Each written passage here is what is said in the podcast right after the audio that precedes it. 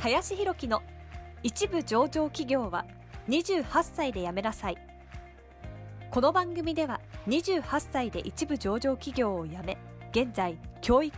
不動産事業を中心に2社の経営を行う林弘樹がこれから起業独立フリーランスとして自由度の高い生き方を目指したいと考えている方向けに必要な知識マインドをお伝えしていきます。こんにちは林です、えー本日はですねプレゼンの時の重要なことに関して話をしていきたいなというふうに思いますえーまあ、生活をしていく中でなかなかね人前で話すとかプレゼンするとかえー講義するとか、まあ、そういうことをする方っていうのは、まあ、意外と少ないかもしれないんですけれども、なんかふとした瞬間にですね、えー大勢の前で話さなきゃいけないとか、プレゼンしないといけない、えーっていうことなんかも、まあ、時としてね、やっぱりあるかなというふうに思います。でそんなね、えーもしプレゼンしないといけない、講演しないといけない、まあ、そういった時そういった時に、えーどういうことをですね、意識した方がいいのか、まあ、それを今日はですね、話していきたいなというふうに思います。えーまずですね、そのプレゼンっていうのが、どういう構成で、えなっているのかっていうことをですね、理解することが大事だなというふうに思うんですけれども、えプレゼンっていうのは、え大きく分けると4つのこう、まあ、項目に分けていくことができるんですね。えまずは、えまあ、見た目みたいなところですね。え見た目がどういうことなのか。えそして2つ目が、え話し方がどうなのかっていうこと。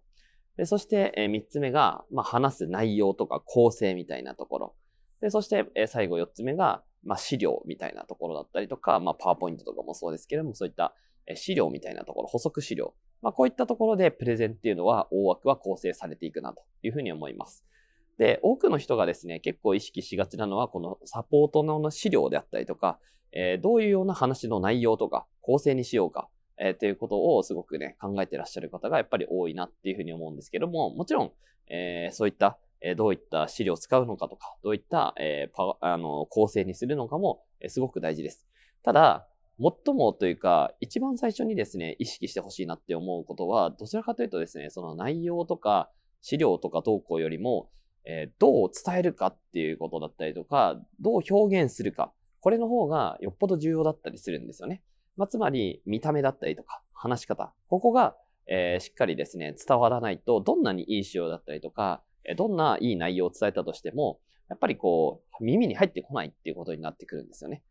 まあ、小学校の時に皆さんじゃあ校長先生とか、教頭先生がこうね、朝の朝礼で話すみたいな時に、なんかめちゃくちゃつまんないなみたいな話で、全然話に入ってこないみたいな、え経験とかないですかね。まあ、そういうような形で内容はね、いかにいいこと言ったとしても、もうそもそも話し方もね、えー耳に入ってこない。まあ、そんなような話し方とか伝え方だったら、まあ、どんなにいいこと言ってもね、しょうがないっていう話になってきてしまうんですね。なので、話し方、伝え方、えーここをしっかりやることが重要なんですが、まあ、特にね、今日、えー皆さんにね、一個だけおお伝えしておこうかなというふうに思うこととしては、話し方だったりとか、見た目みたいなところの、まあ、合わせてですね、重要なところって何かっていうと、エネルギーみたいなところになってくるなと僕は思っているんですね。要するに、エネルギーをどれだけ乗せて伝えることができるのか。これによって相手に響くか響かないかっていうところが影響してくるなと。では、このエネルギーっていうものはどういうふうにすると高いっていうふうに思ってもらえるかっていうと、まずは声量とか話す声の大きさ、あとはそのジェスチャーの大きさみたいなところだったり、え感情をこう振り切るみたいなところ、えボディランゲージを大きくすること、まあ、そういったところがこのエネルギーを、え大きく、えするポイントだったりもするというふうになってきますので、まあ、今言ったようなところをしっかり表現していただくことによってエネルギーがしっかり乗ってくるような形になってるなと、くるなというふうに思います。なので、まずはですね、プレゼンの内容よりとか、え資料よりかは、このエネルギーをどう乗せるか。ここをですね、ぜひ意識して皆さんですね、えープレゼンをやる場面があったら、えーやっていただけるといいんじゃないのかなというふうにえ思います。はい。ということでですね、本日は、えープレゼンをえするときのえー重要なことについてお話をさせていただきました。えー本日もありがとうございました。本日の番組はいかがでしたでしょうか？この番組では林弘樹への質問を受け付けております